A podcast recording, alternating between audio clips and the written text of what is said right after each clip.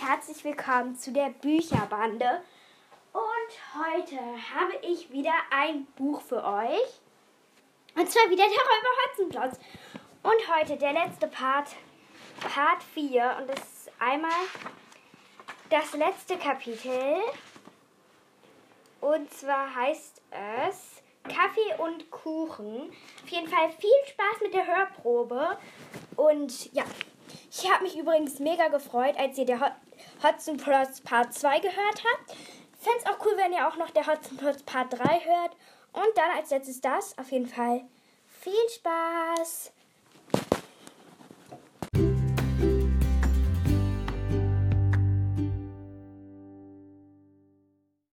Der Räuber Hotzenplotz Part 4 Kaffee und Kuchen Kaspar und Seppel saßen in Großmutters guter Stube und strahlten. Wie gut, dass sie endlich wieder daheim waren.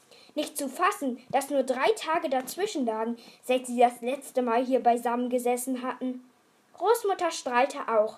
Sie deckte geschwind den Kaffeetisch, dann lief sie hinaus in die Speisekammer und brachte ein großes Blech mit Pflaumenkuchen herangeschleppt. Auch eine Schüssel voll Schlagsahne stellte sie auf den Tisch. Aber Großmutter, staunte Kasperl, ist heute denn Sonntag? Gewiss, sagte Großmutter. Heute ist Sonntag bei uns, wenn auch anderswo Mittwoch ist.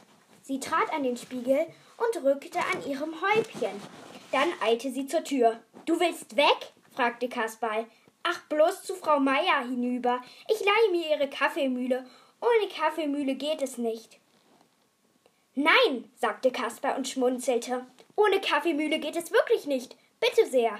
Er zog die Kaffeemühle unter dem Rock hervor, stellte sie auf den Tisch und war mächtig gespannt, was Großmutter sagen würde. Großmutter sagte zunächst überhaupt nichts. Sie nahm die Kaffeemühle in die Hand und begann zu kurbeln. Und die Kaffeemühle spielte zweistimmig. Alles neu macht der Mai. Kasper und Seppel verhielten sich mäuschenstill. Oh, sagte Großmutter endlich. Wie schön! Wisst ihr, wie ich mir vorkomme? Wie denn? Wie wenn ich Geburtstag hätte und Weihnachten wäre. Außerdem, doch nun will ich Kaffee kochen. Großmutter kochte den stärksten Kaffee ihres Lebens. Als die Kaffeekanne auf dem Tisch stand und alle Tassen gefüllt waren, mussten Kasper und Seppel erzählen. Haarsträubend, sagte Großmutter kopfschüttelnd, immer wieder nur haarsträubend. Zwischendurch nippte sie dann und wann an ihrer Kaffeetasse. Kasper und Seppel aßen Pflaumenkuchen mit Schlagsahne, bis sie Bauchweh bekamen, und sie waren so glücklich, dass sie mit keinem Menschen getauscht hätten, selbst nicht mit dem Kaiser von Konstantinopel.